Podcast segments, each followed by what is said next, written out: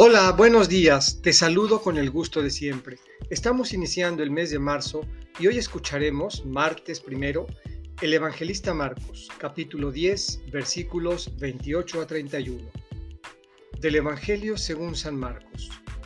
En aquel tiempo, Pedro le dijo a Jesús, Señor, ya ves que nosotros lo hemos dejado todo para seguirte. Jesús le respondió, Yo les aseguro, Nadie que haya dejado casa, o hermanos o hermanas, o padre o madre, o hijos o tierras, por mí y por el Evangelio, dejará de recibir en esta vida el ciento por uno en casas, hermanos, hermanas, madres, hijos y tierras, junto con persecuciones y en el otro mundo la vida eterna. Y muchos que ahora son los primeros serán los últimos y muchos que ahora son los últimos serán los primeros.